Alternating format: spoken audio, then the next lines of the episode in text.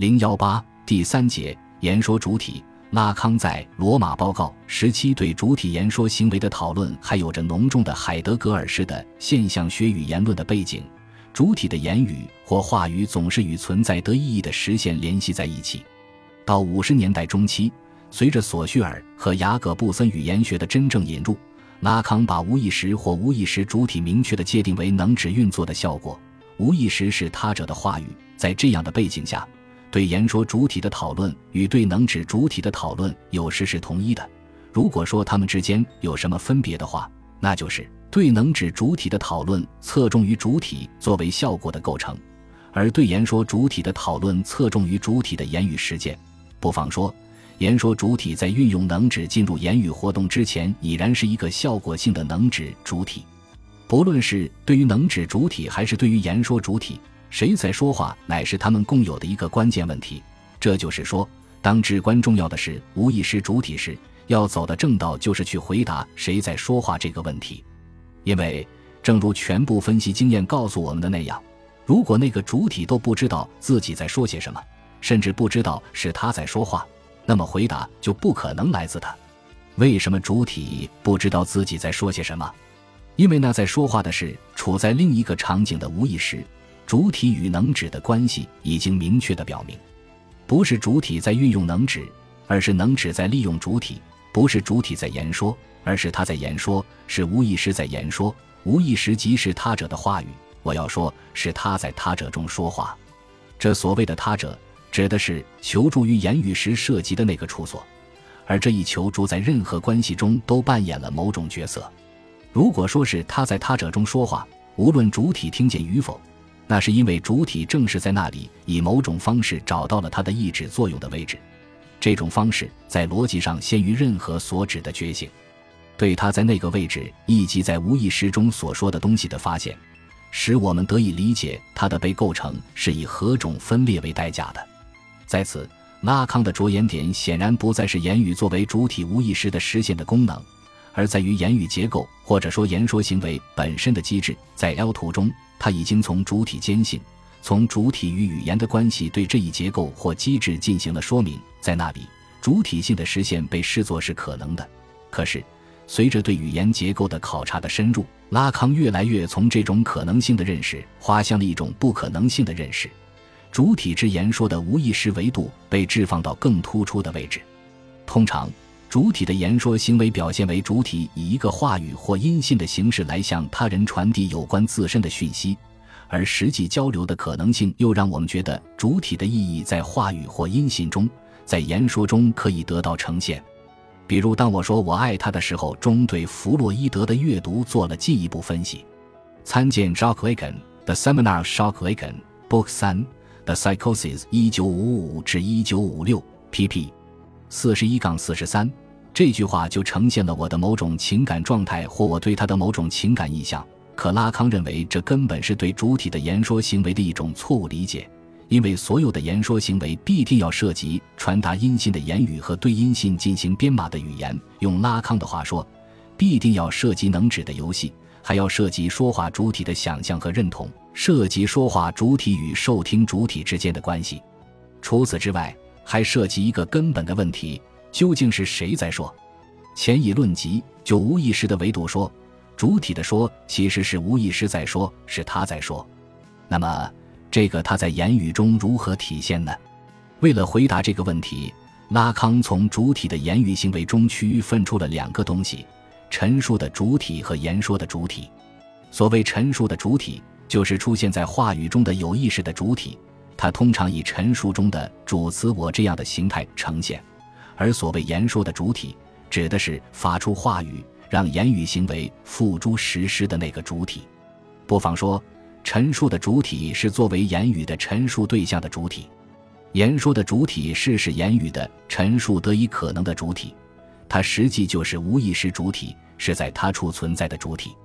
陈述主体和言说主体并非同一的东西。陈述句中的“我”只是指示，而不意指言说的主体。在第十一期研讨班中，拉康借著名的罗素悖论及说谎者悖论说明了这一点。罗素的悖论是：当我说我在说谎时，如果我不是在说谎，即我在说谎是一句假话，那我实际上就是在说谎；如果我的确是在说谎，即我在说谎是一句真话，那我实际上就不是在说谎。单从语言的逻辑角度看，这里面存在一种悖论，而引发这个悖论的逻辑症结就在于，在有些陈述中，要想使陈述为真，就必须把作为陈述者的主体从所陈述的对象中排除出去。拉康的分析正是由此入手的，只是说法有所不同。在他看来，问题的根本就在于言说的我和陈述的我不是同一的。我在说谎中的我只是一个陈述的我，而说我在说谎的那个我则是一个言说的我。陈述与言说之间的这一划分意味着，实际上我在说谎处在陈述链条的层次，在此，在说谎是一个能指，构成了大他者中词汇宝库的一部分。而这个我是回溯的决定的，其在陈述层面产生的东西具有一种意味，乃因为它指示了其在言说层面产生的东西，其结果便是我在骗你。在此，所谓在陈述层面产生的东西，就是被陈述的我；而在言说层面产生的东西，就是正在言说的我。前者指示了后者，但不意指后者，因为后者是由属于大他者领域的能指游戏的规则决定的。其意义只有在能指的回溯运动中方可确定，比如在说谎者的例子中出现所谓的悖论，是因为我们把陈述的主体和言说的主体混为一谈了，把陈述本身的意涵和陈述行为混为一谈了，忽视了在陈述的背后另有一个起着主导作用的演说。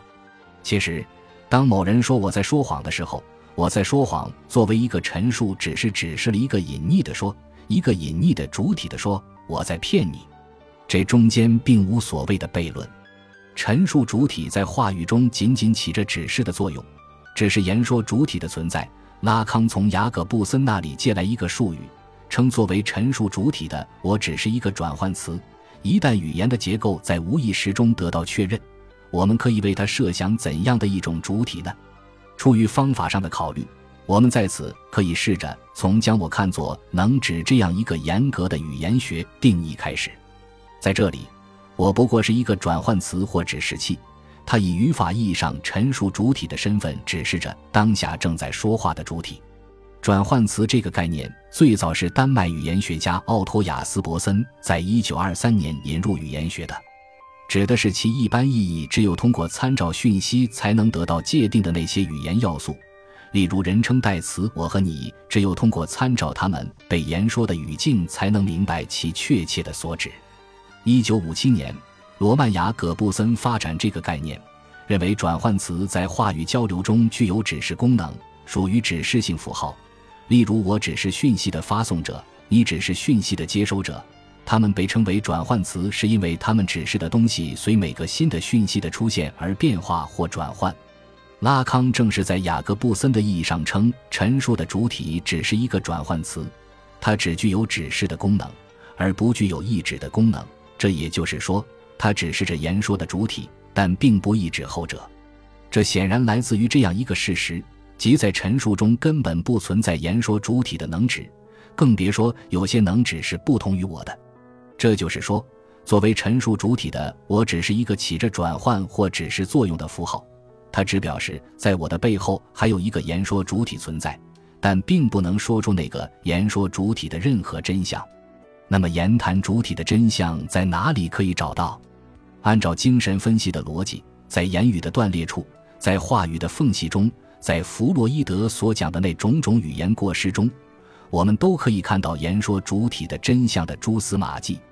拉康特别的讲到法语中的一个小品词 “any”。我认为，在法语的 “n e” 这个能指中，已探测到了言说主体。语法学家称这个词为缀词。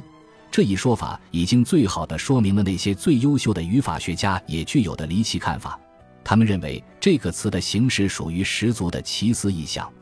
对于拉康讲到的这个缀词，布鲁斯芬克有一段解释：在某些表达中，这个所谓的缀词 “n 以单独使用乃是语法之必须，至少比不使用它要更为准确和有力。但他似乎把犹豫不决、含糊其辞或不确定性引入了他所出现的言语当中，仿佛是在暗示说话者想否定他所肯定的内容，对他所希望的东西心怀忧惧，或是对他所畏惧的东西，其实心怀向往。在此种情况下，我们觉得说话者对将要发生的事或将要出现的人，既向往又不向往。芬克认为，该词在词义上相当于英语西语 cannot but 中的 but，其本身并无实义，但语气上有着特别的否定意味。其出现在语句中，正好显示了有意识的话语与无意识的话语之间的某种冲突。这另一个代理，这个非我或无意识的话语插入前者之中，相当于说不，跟口误的情形完全一样。拉康用 n e 来意指言说主体的所在，它并不只是是谁在说，而是告诉我们有关说话者的某种讯息，即他或他所说的与他或他真正想说的并不是一回事。恩义所意指的言谈主体的位置是隐藏在我所指示的有意识的陈述主体背后的，是后者所不知的。他不仅不知是谁在说，甚至也不知自己究竟在说什么。这就是说，主体在言说行为中是分裂的。因此，两个主体之间的内在言说所构成的交互言说的位置，正是古典主体的透明性发生分裂的地方。同时，古典主体还遭受了褪色的效果。这一遭际，由于一个越来越纯粹的能指造成的隐晦状态而指定了弗洛伊德式的主体。这里的两个主体之间，并非指现实中的两个个体之间，而是指言说性的存在的两个方面：以主词的形式出现在话语中的陈述主体和作为话语的支撑者的言说主体。这两者并非同一的东西。当前者出现在陈述中时，作为言说主体的那个真正的我，看似是消隐了、消失了。实际上是以消隐的方式在场，或者说是显现自身于消失的运动中。我通过从我的陈述中消失而到场，一种否定自身的言说，一个取消自身的陈述，一种错失自身的无知，一个自行瓦解的机会。在此，除了那为了脱除存在而必须实际的在的东西的踪迹以外，还能有什么？我通过从我的陈述中消失而到场，